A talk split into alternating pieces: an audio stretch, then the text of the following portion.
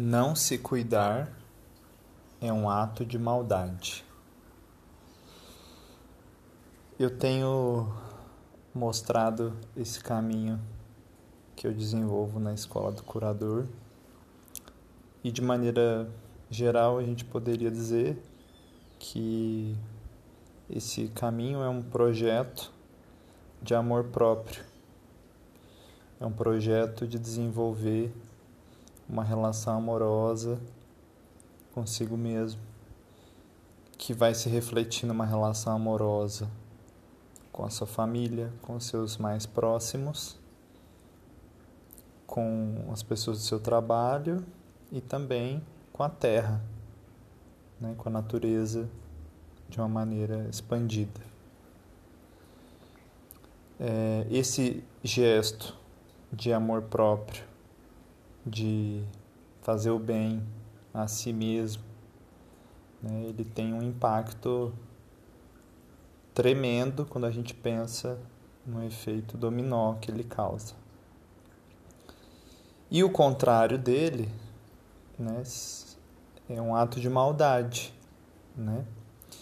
Então, sim, tem muitas formas que a maldade se manifesta por meio das nossas nove matrizes: gula, avareza, inveja, preguiça, orgulho, né, e assim por diante. É, e as formas menos é, óbvias são as formas em que a maldade se apresenta de forma passiva. A maldade passiva ela é pouco falada ela é pouco percebida pelas pessoas e ela tem um grande impacto é, no sofrimento, na criação de sofrimento. Exemplo, uma maldade passiva. É, vamos pensar, já que está no Natal, a ideia de Jesus. É, se você pensar as pessoas que pregaram Jesus na cruz, você vai falar, nossa, que maldoso, né? Que pessoa ruim. Porém, tinha alguém lá só assistindo. Só assistindo. Essa pessoa estava sendo má também, mas de uma forma passiva. Por isso tem uma frase aí do Gandhi, se eu não me engano, que é para que o mal impere, basta que os as pessoas de bem não façam nada, né? Mas eu estou querendo dar um foco para uma questão bem particular assim e psicológica, ao invés de essas questões grandiosas da humanidade, porque a partir dessas coisas pequenas da psicologia é que reverbera para o resto do mundo é, o ato de amor, né? Então vamos pegar um exemplo bem, bem cotidiano. Você já deve ter visto ou talvez você conheça alguém, ou talvez seja o seu caso. Numa família, às vezes, tem um pai, um homem que, sei lá, é machão, é durão, não gosta de ir médico e gosta de comer mal, né? Se alimentar com coisas que não fazem bem, e aí às vezes já tem alguma doença, uma hipertensão, uma diabetes instalado, um sobrepeso e tal. E aí, às vezes, a gente vê, numa dinâmica como essa, a esposa, os filhos, falando: pai, vai no médico, você precisa se cuidar. E aí, o, o pai foge do médico, e a esposa marca o médico para o marido, e o marido faz corpo mole, e esquece do médico, e não está comprometido com isso, e não quer nem saber.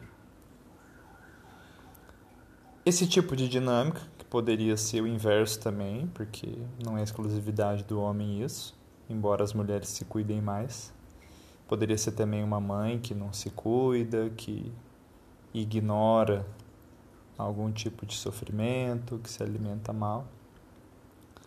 Mas sempre que se instala uma dinâmica onde uma, a pessoa não se cuida, por que, que isso é maldade? Porque alguém de fora vai se incomodar com isso.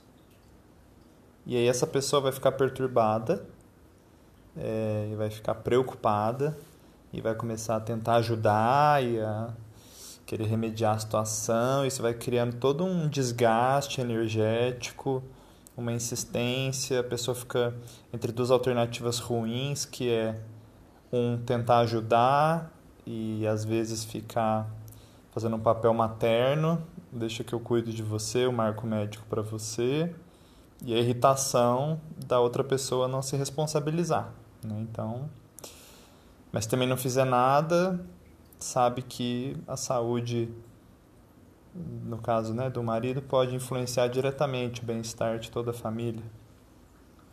Então é uma situação, é um dilema, né? Pois é, as pessoas que ignoram o autocuidado, no fundo, né, elas estão infantilizadas.